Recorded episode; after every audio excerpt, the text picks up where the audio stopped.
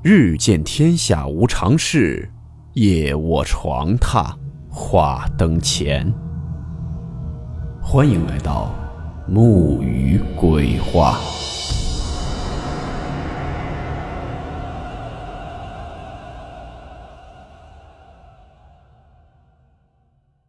Hello，大家好，我是木鱼。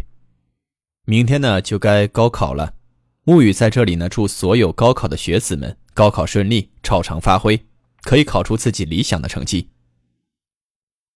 今天的故事又是一个大人不相信小孩的系列，来自风烛残年老局长，一位名叫阿达的网友投稿提供。故事名称：过家家。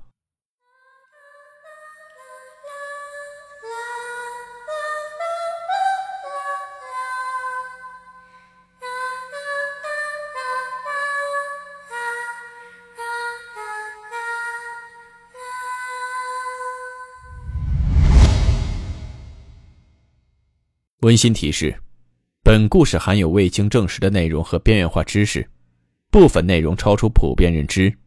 如感到太过冲击自己的主观认知，请大家当做故事，理性收听。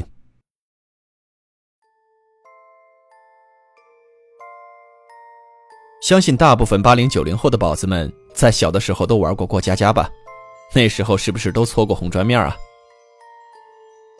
这件事发生在听友小达小的时候，并且呢困扰至今。其实具体的时间他已经记不清楚了，因为那个时候小孩之间都流行说卖拐卖拐的。后来他查了一下，赵本山老师的卖拐是零一年的小品，所以呢他推断这件事情应该是发生在零一年到零二年之间。当时呢小达的父母。每个星期都会把他送到奶奶家去度周末。他奶奶家呢，当时是住在平房区，而自己家是住的楼房区。这两个地区呢，有两群不同的小伙伴，但是呢，孩子之间流行的游戏都不尽相同。所以呢，他每次周末都先适应一下这边的孩子玩什么，才能和大家玩到一块去。这些小伙伴里，有一个姓崔的小女孩，比他大两岁。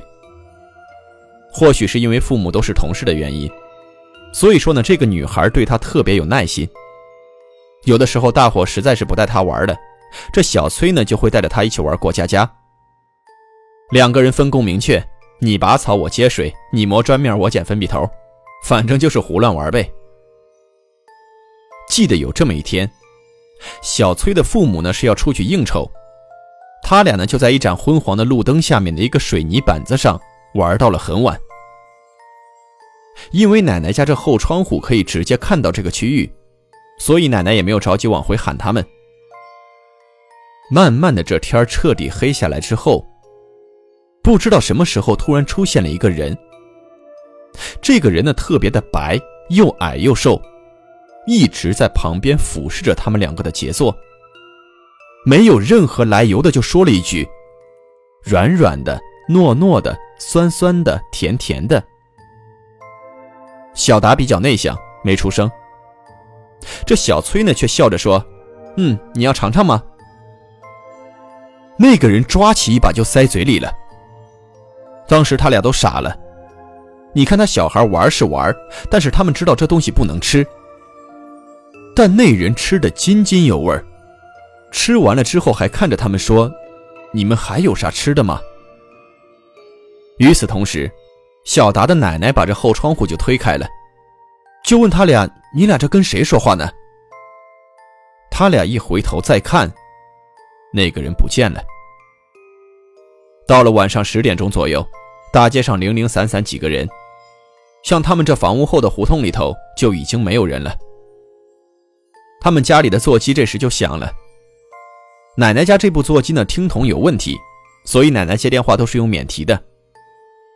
里面的是小崔妈妈的声音，就说自己回来了。小崔他爸喝多了，让小崔自己回家就行。因为这个小崔的家呢，离那个水泥板子以及奶奶家也就十步不到的距离。奶奶呢也就没有送他，而是哄着这个小达睡觉。小达呢躺在床上无聊，他也不想睡，小达奶奶家的这床，也恰好正对着窗户。小达不想睡，就看着窗外。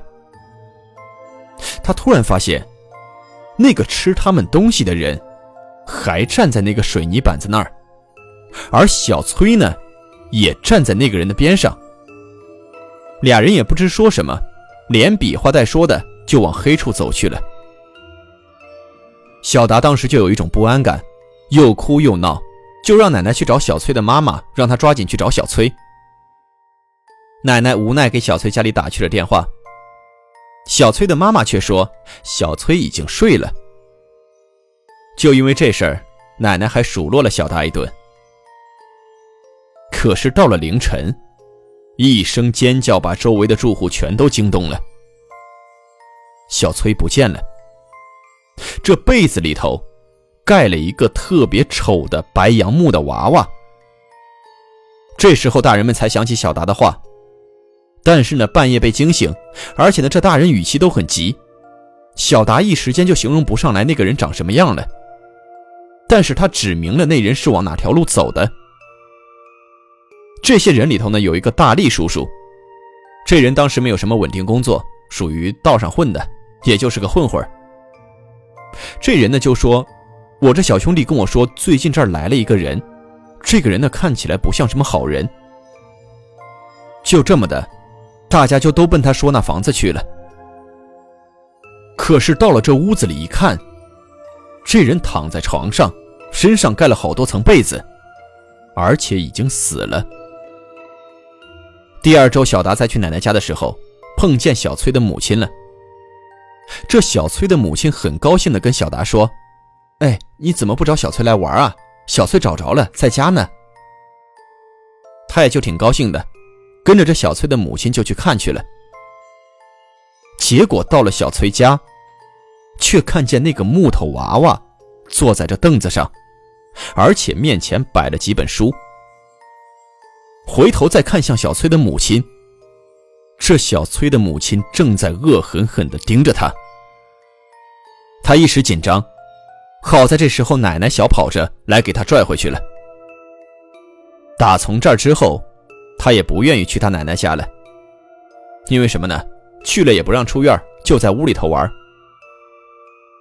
一二年的时候，小达已经很大了，他这放暑假去看望爷爷奶奶，吃完饭呢，在外面遛弯消消神儿，就看见这崔叔，也就是小崔他爸，一身疲惫的在拽着一个粉红色的小车，那水泥板子上。放着过家家用的各式各样的东西。其实呢，小达知道，这是小崔的妈妈摆的。他听奶奶说，小崔的妈妈精神不太正常了，整天呢就拽着这个粉红色的小车，上面还驮着一个木偶到处走。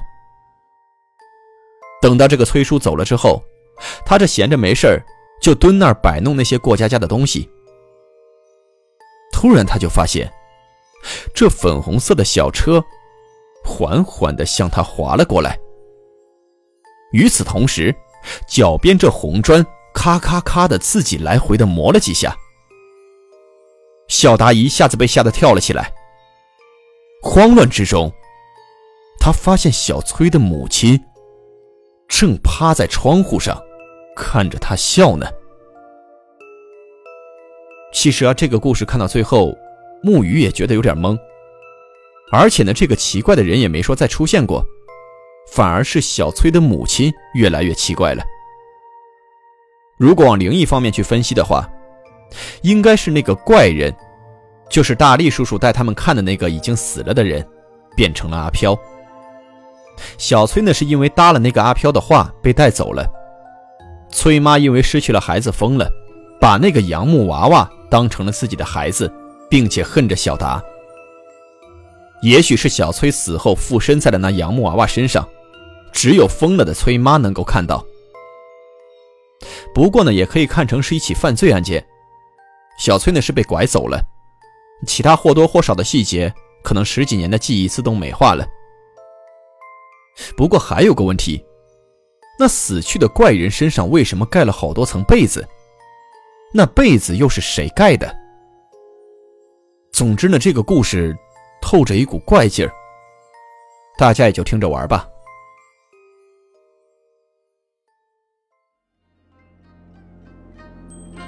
好了，我们今天的故事到此结束，祝你好梦，我们明晚见。